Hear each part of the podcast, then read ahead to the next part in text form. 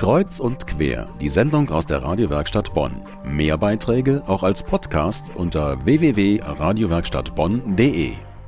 Diese Sorte Filme muss man nicht mögen, aber beeindruckend ist das schon, wenn Königin Elisabeth im prachtvollen weiten Kleid durch die gewaltigen Säle ihres Palastes schwebt. Tatsächlich waren diese Kleider ein echter Klotz am Bein, mit vielen Röcken drunter und einem Entenpopo mit Stahlreifen drin – das war schön anzuschauen, aber kein Spaß für die Frauen, die diese Kleider tragen mussten. Solche Kleider selber machen, das konnte man in einem Workshop in der Bundeskunsthalle in Bonn ausprobieren. Und zwar im Rahmen der Designausstellung über das Victoria und Albert Museum. Da wurden Stoffbahnen geschnitten, Rüschen genäht und Spitzen angesetzt. Mittendrin unsere Reporterin Elena Isajenko. Ich mache historischen Tanz als Hobby und dafür nähe ich historische Kleider. Da ich mich selber so in der Gothic-Szene bewege, passt das natürlich äh, wie Topf auf Deckel. Ich bin im Moment arbeitslos und bin aber fertige Schneiderin. Auch wenn ich mich dann mal am Theater oder Oper bewerben möchte, ist das ja schon mal ganz hilfreich, wenn man sowas mal gemacht hat. Einfach nur Neugier und die Lust, mal was ganz Außergewöhnliches zu machen. Ein Kleid zu nähen bedeutet viel Arbeit, gerade wenn es ein historisches Kleid aus dem 19. Jahrhundert ist.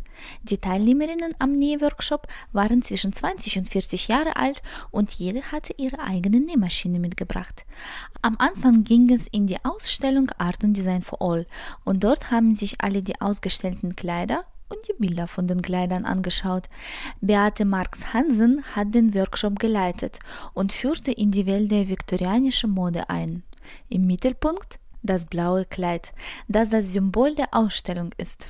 Zum einen ein typisches Beispiel für die Mode der Zeit um 1860 mit diesem sehr, sehr weiten Rock. Zum anderen aber auch, weil das Kleid mit einer synthetischen Farbe gefärbt ist, die damals ganz neu erfunden worden war und die eben dieses ganz leuchtende Blau dann hervorruft. Ein bombastisches Kleid, leuchtend blau, überm Boden sicher eineinhalb Meter Durchmesser. So etwas zu nähen, das war nicht das Ziel im Workshop. Zweieinhalb Tage hatten sie Zeit, eine Turnure zu fertigen, einen Rock mit einem Entenpoch hinten dran. So etwas trug man im 19. Jahrhundert. Entworfen wurden solche Formen von den Modeschöpfern ihrer Zeit, den Karl Lagerfeld und Vivienne Westwoods vor rund 150 Jahren. Es gab schon sehr gut ausgebildete Schneider, die natürlich auch entsprechende Modelle gemacht haben, die auch modische Farben eingesetzt haben. Die Modetrends, die gingen schon auch sehr stark von Frankreich aus. Das war also auch damals so. Die Teilnehmerinnen des Workshops schneiden Stoff und nähen weiter, mittellange Rüschen entstehen, werden zusammengerafft und so nach und nach erscheint die Form des Entenpos hinten am Rock, die Turnure mit ganz viel Handarbeit. Für ein einziges Kleid brauchten Schneider Wochen und Monate. Es ging schneller, als die Industrie ins Spiel kam, neue Techniken, die auch Massenproduktion möglich machten und Färbetechniken mit leuchtenden Farben, die sich lange hielten. Die Workshopleiterin Beate Marx Hansen. Dementsprechend sind die Modefarben knalliges Lila, knalliges Grün, knalliges Blau. Das gab es so vorher nicht, nicht so intensiv. Und natürlich konnte man auch äh, in großen Mengen kompliziertere Muster äh, weben, weil sich die Webstühle sehr massiv weiterentwickelt haben. Also der Jacquard-Webstuhl zum Beispiel, wo man ganz komplexe Muster mitmachen kann. Und das war natürlich wichtig für die Textilindustrie.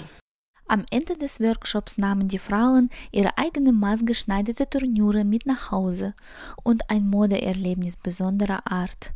Teilnehmerin Petra Kreuder die Beschäftigung mit gelebter Geschichte, dass das wirklich ein immer größer werdender Markt wird und dass es vielleicht auch ein, eine solche begleitende Möglichkeit vielleicht dazu beiträgt, das auch einfach mehr ins breite öffentliche Bewusstsein zu bekommen.